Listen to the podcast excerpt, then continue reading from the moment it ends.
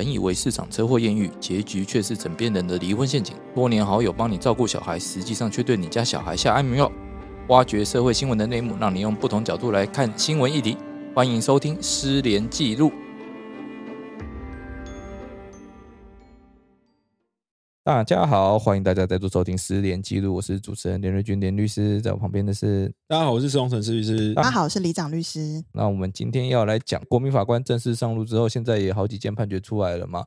那目前实行的结果，还有就是大家对于说整个判决结果出来，到底会不会觉得偏重呢？我们先讲目前已经判的五个案子，而这是统计到八月二十五号为止啊，新的我还没确定，但目前为止有五件。首先是七月二十一号寄信妇人杀夫案，这件案子因为被告有去自首，所以他杀人罪的刑度呢是从最低十年，因为自首减轻成五年起跳。那最后国民法官判决是判他七年两个月。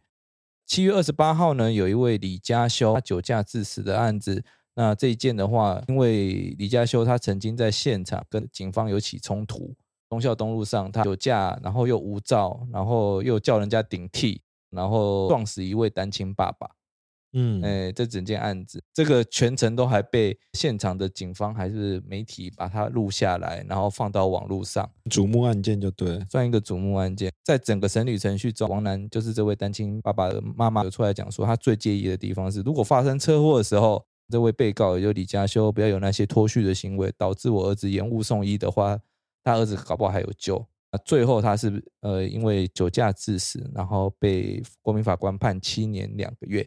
嗯，那再来第三位是高义俊，他是因为酒驾跟肇事逃逸被判了七加四年，这宣告刑的部分，我就是肇事逃逸是四年，然后酒驾致死是七年，然后合并应执行刑是九年。这件的话其实就是很一般的酒驾故事啊，他就可能在朋友那边喝完酒，然后开车不小心就把人撞死了。啊！结果他却弃车逃逸，直到下午已经逃逸十一个小时多之后，他才投案。当时就是他投案的时候，测得酒测值是每公升是零点零六毫克。虽然说他有认罪了，但当下其实坐在他旁边的朋友跟他讲说要去赶快去帮助被害人，但他还是走了，而且谎称说在场有人帮忙。最后国民法官才判了这么七加四年的刑度。啊，另外是八月二十二号，也就是第四件许姓妇人杀子案。那这个是判刑十六年五个月哦，算是这五个案子里面判最重的。但这个主要原因也是在于说，哎，他杀害的是未成年子女的部分，而且大多数国民法官是认为说，哎，他这部分他精神状态并没有像他讲的这么糟，而且强烈怀疑说他是为了要报复前夫才去动这个手的。嗯嗯嗯，所以导致他判这么重。那不知道说上二审之后会不会有改变？最后一件，八月二十四号，张燕青。这是在金门地院的案子，他一样是酒驾加肇事逃逸，同样都有死亡的结果出来。国民法官是判他酒驾致死的部分是八年，肇事逃逸的部分是两年，那应执行刑一样是九年。嗯嗯，我们可以看完说，哎，这五个判决其实老实讲，刑度都相当重。我们先讲一下一般的案件状况会是怎样。一般酒驾致死，如果你是初犯，你又没有逃逸的话，基本上。呃，法官大概都是判职业法官，大概都是判三到四年左右。那先前有媒体记者去统计过结果，大概平均起来，职业法官他只判三点三年，跟国民法官从七年起跳的刑度比较起来的话，其实职业法官判的非常轻。嗯，其实就是量刑这个问题啊，像刚才说的那个家暴杀人那一个啊，嗯，我看到的那个新闻资料也是说，大家有没有印象那个邓如文杀夫案？哦，三十年前的，对对对，那个其实那时候好像判了三年多啊，因为他呃，除了就是先自首，嗯，减刑了，然后再来再用那个五十九条情节前科民诉嘛，对，又再减一次，可是二点五年。你看我们后来刚才看的那个，其中有一个案件是也是一个杀夫案嘛，也是家暴杀夫案的部分，他就判到七年多。其实我看到这个媒体的这个统计上来看的话，至少目前这四呃四个还是五个这个案例的话。其实有趋向于重刑化的趋势，都比职业法官判重很多。嗯，酒驾的话，刚刚有提到嘛，大概都是三点三个月而已啊，三三呃三年又三个月左右，几乎两倍起跳。嗯，甚至也已经快到三倍，因为九年嘛。对啊。再来，刚刚讲到就是说杀夫案、家暴杀夫案这一件，以前法官也很少判到这么重。对对，因为通常他们会对自己枕边人起杀机这件事情，除非说为了谋财害命，但现在显然不是。这种状况下，法官其实不太可能会让他判到说要七年多，了不起是五年六年就差不多了。嗯，因为本件重点他还是有家暴的情形啊，他有被家暴，对，他有被家暴的情形。所以说，应该说在有职业法官的时候，他会考量到说他这个犯罪的动机或是他的原因，也许他可能在他的审判经验里面来话。至少从之前的趋势来看，是不会到这么重的。那也许一般素人法官目前进去，我们就说国民法官进去之后，就这几个东西呈现的是所谓的量刑的趋势，至少在五件里面是往重罪化的发展。那假如说以后的话，故意杀人案件目前是以故意杀人案件，哎，故意犯罪加上那个有致死结果产生，对的这种案件的话是这样子。那以后假如说是十年以上的这种重罪进去的话。是不是越来越朝向重刑化的这个趋势？是我们比较，至少是我个人比较关心的。可是我们，我先补充一个前提要件，因为我们三个都是律师嘛，所以原则上我们都不可能被选为国民法官，所以我们只能从事后来去看目前这个国民法官，我说他可以一定程度所谓反映国民法感情的话，至少以目前的趋势来看，也许是我们以前的职业法官相对来讲是不是比较轻罪的，就是说量刑上是比较宽，比较。大家，我是这么觉得啦。就一般人，尤其是不是法律服务呃从业人员的话，呃，一定会有一个迷失，就觉得说，哎，一定是因为法官判太轻，导致说台湾的犯罪率这么盛行，什么酒驾啊，什么家暴啊这些啊，都觉得说，哦，这都是因一定是因为法官判太轻的关系。那所以国民法官他们会判重，其实老实讲，大家都不意外。有些东西他们可能不会像我们法律从业人员久了已经麻木了，他们可能觉得说这实在是不可原谅的事情，所以他会觉得说我就算判再重也不为过。可是你只要按照这种方式来去看的话，那不是证明说以前我们的法院的量刑确实跟一般的国民感情是有差的啊？所以才整天在骂国 恐龙法官。对，那假如说真的是国民法官的这个大。我们一般群众的这个选择是对的话，我觉得职业法官，就职业法官会不会就真的是被认定是有理由？只要越来越多案件都呈现这种趋势，就是跟法院以前的实务的这个案例的这个量刑上来讲，都呈现两极化，就是职业法官比较轻，然后这个国民法官都比较重。那是不是这真的证明说我们的法院的判决确实是偏轻，跟国民的期待是有落差的？我也要讲，就说这是目前为止，因为我们还没看到实际的成效出来。就算都判重刑好了，那真正的就是我们一刑法理论上所谓的一般预防效果，就是说对于呃还没有犯罪的人，一般国民而言，他看到这样判这样的重刑之后，会不会有警惕的效果？我们都还要再等，也就是说至少要等个一年两年之后，我们才会有统计数字出来，才有办法进一步了解说到底是不是有效。我觉得国民法官要的应该不是预防，我觉得应该是一种硬报了。我个人觉得，假如说我是国民法官的话。我要考量是你，你看一下，你刚才举酒驾那个例子，他的小他就是那个，呃，他明明就发生发生车祸，然后找人顶替，然后上面在那边乱挥，导致这个被害人家属认为说他的小孩就是因为这样延误就医。你说你判个他三年多，或是四年或五年，家属能够接受吗？家属应该也不会想说犯犯罪预防吧？我想要是你你你既然做了这么多恶劣的事情，我就是要你付出代价，那我怎么彰显这个法律的正义呢？但我不知道他们上课有没有讲到说你是量刑要考虑到预防或什么东西。可是假如说单纯就国民的，就是一我不要说国民哦，就一般人的法感情，你做了这么过分的事，我本来就是要给你比较重的刑度啊。为什么要给你比较轻？理由是什么？嗯，就是他有认罪啊。对我，我觉得也许认罪的比比重来讲，会不会在？一般法官也许他认为是比较比较，也许是比重上会不会有点不同？就是说，国民法官认为说，你认罪的话，你不认罪，我当然判你更重。你现在认罪，我不这样判你是合适的。可是，也许在一职业法官会认为说，这个是你犯后态度的展现。他认为说，这个考量上比重上会比较高。可是，国民法官也许觉得说，你认罪是应该的啊。你你把你不认罪不是更可恶？你认罪都这么可恶，你不认罪就更可恶。你讲对一个事情，在三件酒驾案子里面，检察官通通用这个说辞，就说。他是没得逃，他是说他没有选择，他只能认罪，因为在场罪证确凿，他有什么好讲的？这三件其实三件酒驾致死的案子，每个被告都是认罪的，然后就其中有两件，他们还甚至请求，就是说，哎，法院你可不可以不要走国民法官程序？因为他觉得是说他的形象已经被媒体这样宣传出去了，他的形象已经很糟了。如果你还跑国民法官程序的话，那他死定了。因为所有的国民法官都会对他有一个偏见存在，会有个预预先的判断存在，他只会被判更重。所以他希望是由职业法官来审理，但是。呃，这两件哦，通通都被法院给驳回。理由是什么？也就是说，我看不出来啊。你说每一个人都会去看那个新闻吗？不一定吧。那没看新闻的，你也可以透过一些筛选程序去把它筛选出来嘛。毕竟选任国民法官，我们会有两道筛选程序。第一个是说，虽然是候选的国民法官，那你还要先填一个问卷，然后辩护人跟检方都会挑选说。哪些呃，从这些问卷的答案来去决定说，哎，这哪些人是有问题的，不应该让他出来选任的？那你可以把这个问题塞到里面去嘛？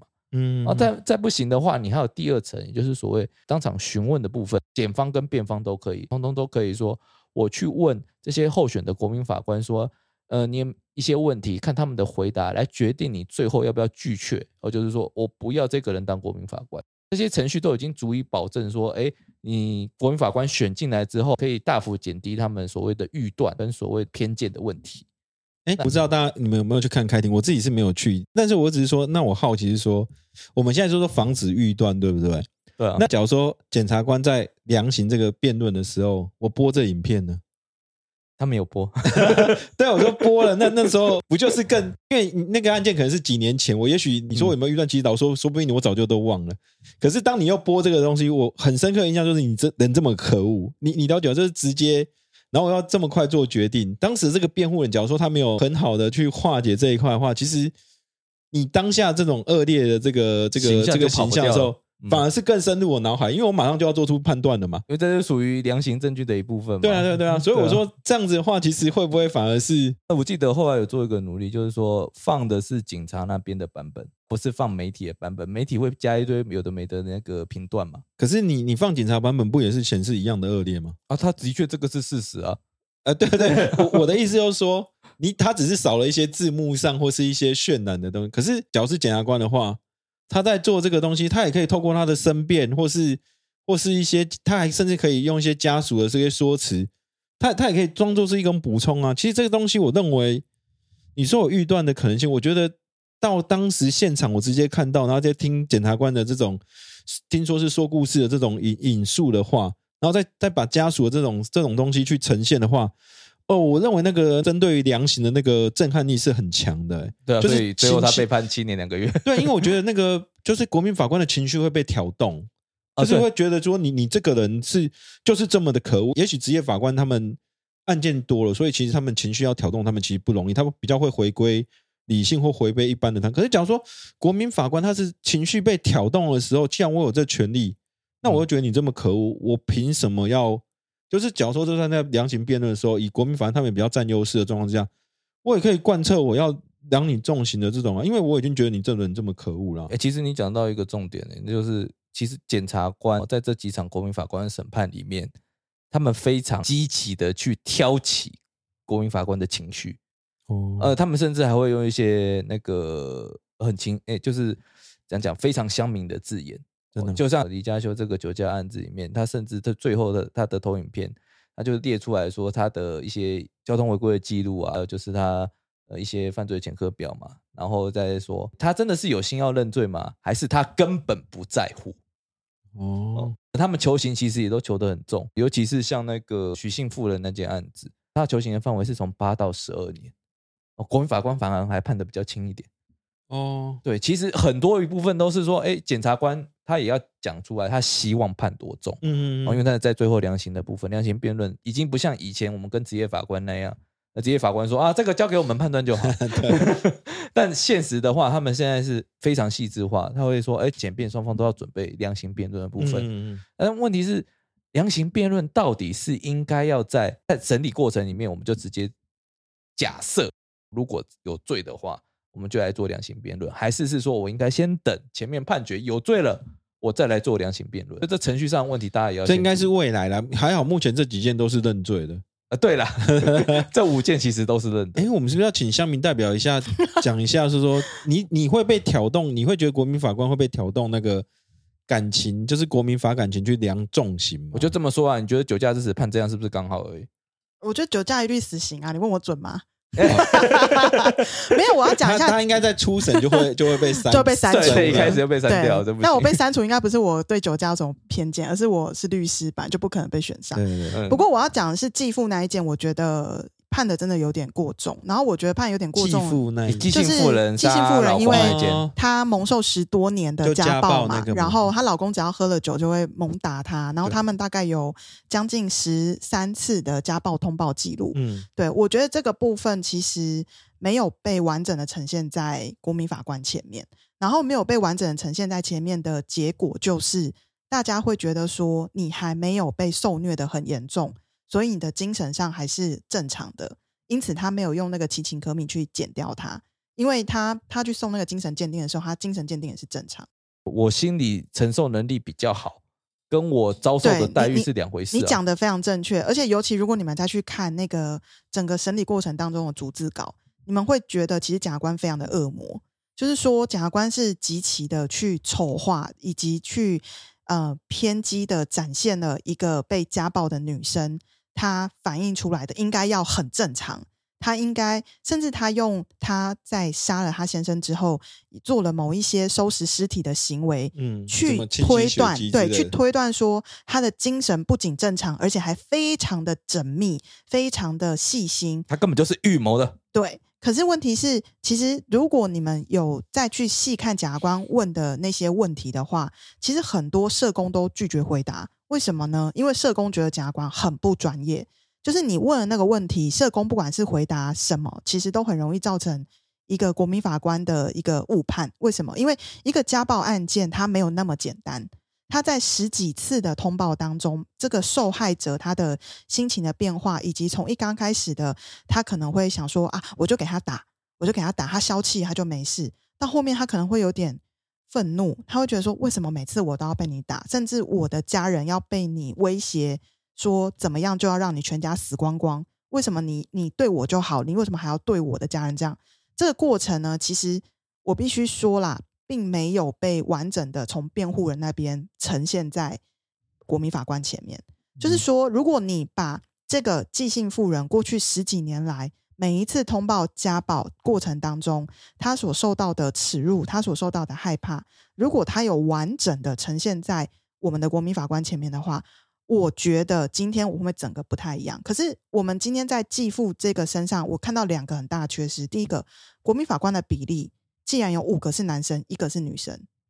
嗯，也不能这么说，是性别的问题。哎，我觉得你起码一半一半啊。但问题是说，你为什么抽签可以抽到这么失衡？县市政府，然后还有法院那边做好的那个国民法官名册哦，然后后面会再说，哎，我会通知他嘛。像这次我记得有几件，其实法院通知了之后，真正有来参加的国民法官。老实讲，大概都一半左右。可是我觉得这是一个很大的瑕疵哎，因为其实女生在婚姻当中所受到的一些情绪上的冲击，嗯，真的是男生没办法想象的。我觉得你今天跟他讲说啊，我们尽量让你们去理解，就是不行啊，因为男生女生在婚姻当中扮演的角色就是不一样啊。你要想想看哦，你今天如果是一直被打，一直被打，不断的申请家暴保护都没有办法情况底下，你最后面你到底会发生什么事情？就离婚吧，我想。呃，对啦，我们都会离婚啊，因为我们都很勇敢，没有错。可是问题是，这个世界上很多人没有那么勇敢。我们要先提一下，就寄信夫人，她其实已经六十三岁了。也就是说，这件事情它已经发生了好几十年了嘛？十多啊，没有听说发生应该有二十年，可是只是通报记录是这十年来有十三次。对，那就可能他其实很频繁哦。哎，李长律师这边，那你说还有另外一个问题？你觉得还有另外一个严重问题吗？就是你第一个是性别失调吗？我觉得你电脑抽再怎么样不应该抽成这样嘛。嗯。然后第二个，我觉得为什么寄信妇人他在这个过程中，连他的社工都有意识到有些问题，检察官发问是很不对的。嗯。为什么你辩护人没有意识到？哦，我其实很想讲的是这一个，就是说检察官，你们每个人一个月领十五万，总共有三个检察官开始准备这个案件，你们旁边还有检察官助理，还有书记官，全体来丑化这个富人不遗余力。检察官忘记了他在刑事诉讼法当中，他有一条叫做有利不利一律注意吗？对对对对，客观义务。对，可是你在发问的时候，你就是要丑化他。国民法官程序里面的话，你检察官要一方面。注意被告有利的部分，是蛮难的啦不利的部分，你要怎么打？有点精神分裂啦，没有错。，对对，所以这一块的话，我觉得你不能怪检察官。好，那不怪他，我对，所以我们我们下一集会来讲，辩护我觉得人的问题。这个这个辩护人那个问题，其实呃，就目前看到很多的新闻资料，或是或是我们自己的嗯看到一些判决，也是觉得辩护人这一块可能是未来国民法官制度上能不能朝向比较公平，或是比较被告比较。虽然说目前来讲是被迫使用，但是假如说未来这个东西不做好的话，会不会国民法官反而嗯，变成是压制被告的一一种一种制度了？就是本来国民法官理论上来讲是对于被告或怎么说，我们会不这样提啦，就是说我们是可能模仿，就是呃美国啊、日本啊，嗯然后韩国他们那些就是类似陪审团的制度嘛。没错。啊，可是在国外这个是权利耶，这个好应该照理来讲是对被告有利的东西。所以他们才希望进入陪审团审判嘛，去呈现一些一般职业法官不会同情他们，可是可能国民法官会嘛。嗯对我们原本希望是这样嘛，但怎么操作出来的结果竟然是完全相反。你说我们国民法官目前为止吗，目前为止，这五件下来是完全相反的状态。国民法官完全不觉得他们值得同情。对，而且是重罪化的趋势。至少我听到的或看到的话，是呈现在检讨辩护人制度这一块，就是检辩双方的这个势力不对等的，当事人简单来讲就是当事人武器不对等的状况。可是我觉得要先回到一点，就是说，到底刚才我们觉得前面的第一个问题说性别比例失衡这一块，到底是不是国民法官的呃怎么说？它是一个缺失，还是说它现实上不应该当做缺失的理由，是因为假设说我们现在可以占男女比例失衡，那我们之后是不是可以占所谓的学历不不学历学历不对等？可以啊，你以后假如说你学历你大学我高都你国民法官为什么都选高中生？为什么他们学或学历全部都大学生或硕士生？这些所有都可以占啊，我不知道为什么辩护人不占呢、可可是每个都可以占。美国陪审团一定占的、啊，这种性别是一开始就占了，好不好可？是很重要的性别意识的案件的话，我一定跟你讲这个东西啊。不是，好，假设我是辩护人，我要做这个辩护，嗯我知道我一定要是能够同情家暴者的，才能进来我名单吧？但不一定女性，我我呃我跟你讲，不一定女性就同情哦对对对，。这个是这个是这重点哦。有时候能大家不是有一个说，但是这个辩护人何何苦为不是，难女人吗但是这个辩护人连 选都没选啊，呃，我们不知道，因为学生程序他们内部是怎么选，其实这个我们他真的不知道几乎对那个都没有意见啊，因为副团已经开始对他产生产生很多的批评了啊。哦，也这个有有提副团到是不是？副团非常呃生气，副团有开记者继父这个案件，哦副团有非常生气，因为其实，在检察官问的社工很多有关家暴的问题，其实辩护人都不应该让他呈现在法庭上，没有被制止，后来是被社工制止这个我们媒体再来谈，对不对？先不要这么激动，啊。我们先回到公民法官。精彩的还在后面哦，对在下一集。对对对，其实我们上一集也录的差不多啊，因为我们可能最主要就是在讲那个就国民法官制度到现在目前为止的现况嘛。对然后再来是说，哎，现况的话，我们发现说，哇，都重型化嘛。那原因是什么？有可能是检察官他在这个角色分配上面，他本来就是负责攻击的角色。而且听说检察官是全员准备好，就是应该说各个地检署都是全力发动哦，因为是起头几个案件，所以他们会尽力的去展现他们作为检察官的这个职责上的这种怎么说？对，以后以后我们不能再说公诉检很轻松了。对不，这他们做这几个案子，我都觉得看起来就是这个超累。厉害，听说请全力对，然后但是相对而言的话，那辩护人这边几乎在报道里面完全看不到。对，就是我们下一集要跟大家讲的，我们怎么，我们即便是我们三个律师怎么来看辩护人对，的这一块的，在国民法官的操作。下一集再连同这个部分一起讲好了，顺便讲一下那个辩护人的问题。今天节目就先到这边啊，谢谢大家。谢谢大家。